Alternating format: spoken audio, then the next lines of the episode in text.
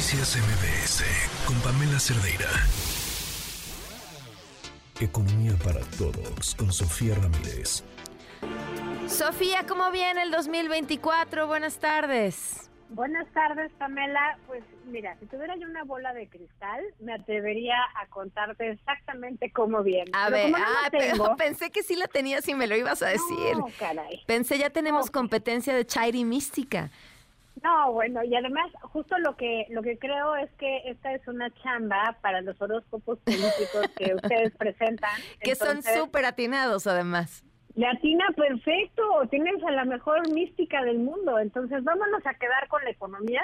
Sí. Y si estás de acuerdo, te cuento cómo viene las expectativas de lo que mañana va a presentar la Secretaría de Hacienda ante el Congreso de la Unión que no es nada más ni nada menos que el paquete económico para el próximo año. ¿Por qué es importante, Pam? Primero porque es el último año de esta administración.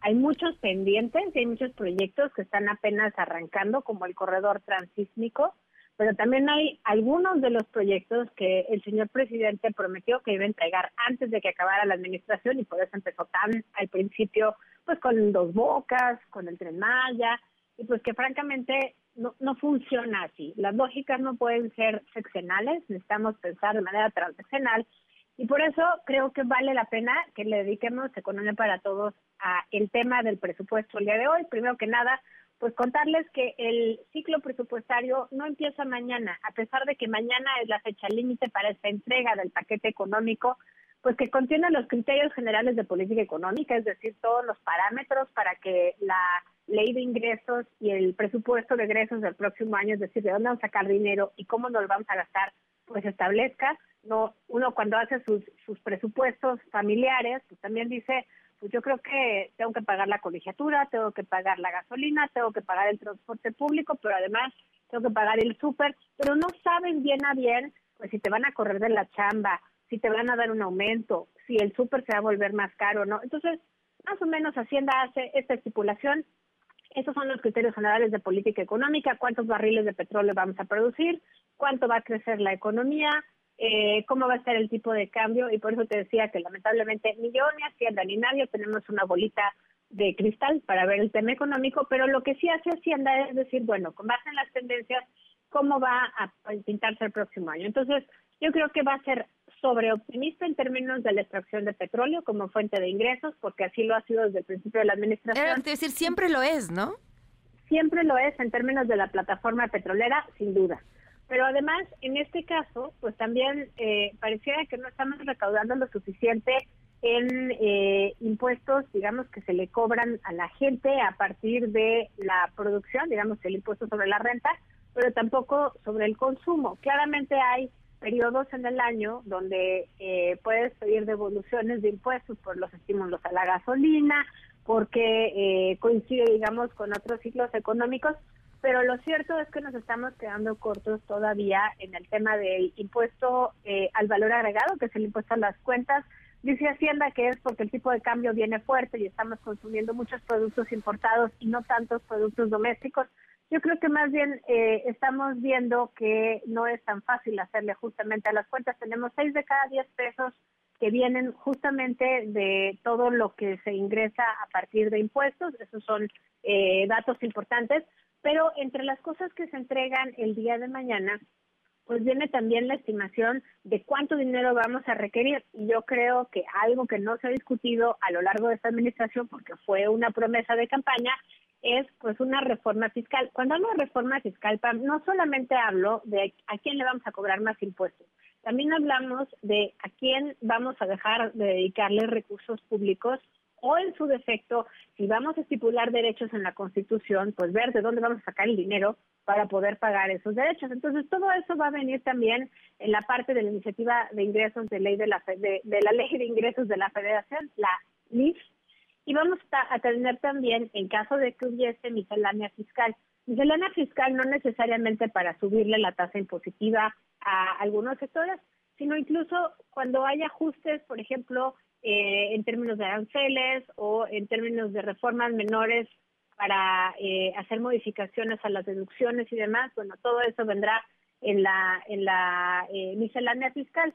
¿Qué sigue después de esto? Bueno, primero que nada, sigue que el día de mañana se entregue, luego el 20 de octubre se apruebe en la Cámara de Diputados la ley de ingresos y en el 31 de octubre, es decir, 11 días después, se apruebe esa misma ley de ingresos en el Senado. Después tenemos hasta el 15 de noviembre para que la Cámara de Diputados, y esta es una atribución única y exclusiva de los diputados, no del Congreso, sino de los diputados, apruebe el presupuesto de egresos del próximo año, pero todo esto se hace con base en dos cosas. La primera es los precriterios generales 2024 que ya se habían entregado en abril. Esos no, digamos, no están escritos en piedra, pero empiezan a darle un marco económico a lo que vamos a ver mañana. Y número dos, el 30 de junio se entregó la estructura programática a emplear en el presupuesto de egresos del próximo año. ¿Por qué es importante eso? Porque ahorita ya no se pueden inventar cajitas nuevas el día de mañana a dónde meterle lana. Sí pueden decir, estas cajitas que existían van a tener cero pesos, pero no pueden inventarse nuevas cajitas, entonces pues hay que estar muy pendientes de esa parte. Después de que tengamos ya el presupuesto de egresos de la federación, se lo mandan a gobernación para que lo publique en el diario oficial de la federación el 5 de diciembre y bueno, pues finalmente a partir del 1 de enero empiece el ejercicio fiscal del próximo año. Eso respecto a la parte del ciclo presupuestario. Yo nomás quisiera destacar, y la próxima semana ya andaremos tema por tema, Pam, en la página de México Cómo Vamos y en las redes sociales arroba México Cómo Vamos, tenemos justamente la información de los temas que vale la pena poner en la lupa mañana y bueno, para los que sigan ahorita muy involucrados en el tema político, les demos chance de que al lunes a ponerse al día y veamos, uno, cuáles van a ser los temas que no vamos a alcanzar en términos de ingresos, para empezar, la producción de petróleo. Número dos, los favoritos del, del presupuesto de ingresos del próximo año, partimos de que el tren Maya pues ha venido recibiendo eh, casi tres veces el presupuesto en, el ejercicio del año pasado eh, a lo que se había presupuestado, es decir, le habían asignado una cantidad, bueno, se gastaron casi tres veces más. Y en el caso de este año parece que con los datos al mes de julio nos hemos gastado la mitad de lo que se asignó todo parece indicar que va a haber pues algún tipo de subejercicio. Entre los impostergables del PPF, sin duda, el PPF es el proyecto de presupuesto de egresos que van a entregar el día de mañana. Está salud, tiene que haber suficiente dinero para bienestar, porque donde no pones la cartera, pues realmente no estás poniendo el compromiso. Y recordemos que el señor presidente en su último discurso de hace una semana dijo y reconoció que había un pendiente de 50 millones de personas, pero lo que no reconoció es que cada vez estamos más lejos de ser Dinamarca en ese rubro. Número tres, la educación. No tenemos todavía un diagnóstico nacional transversal del impacto de la pandemia de COVID, ya no digas sobre cambiar eh, el esquema educativo. Entonces ahí también tenemos que poner mucho el ojo. Recordemos que el año pasado, entre todos los estímulos a la gasolina, se gastó aproximadamente lo mismo de lo que se gastó en todo el presupuesto de educación en, eh, a nivel federal. Pues obviamente hay que poner las prioridades en el lugar correcto. La educación al final acaba siendo un motor de la movilidad social.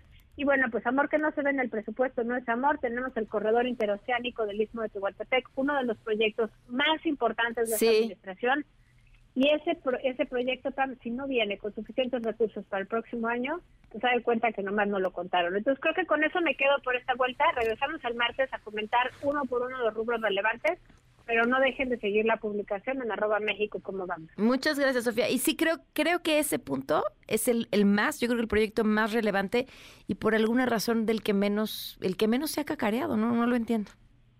Pero creo que también es porque los tiempos políticos se nos vinieron encima. Puede eh, Sin, embargo, no hay que quitarle el renglón. Hablamos el martes. Gracias, Sofía. Buenas tardes. Noticias MBS con Pamela Cerdeira.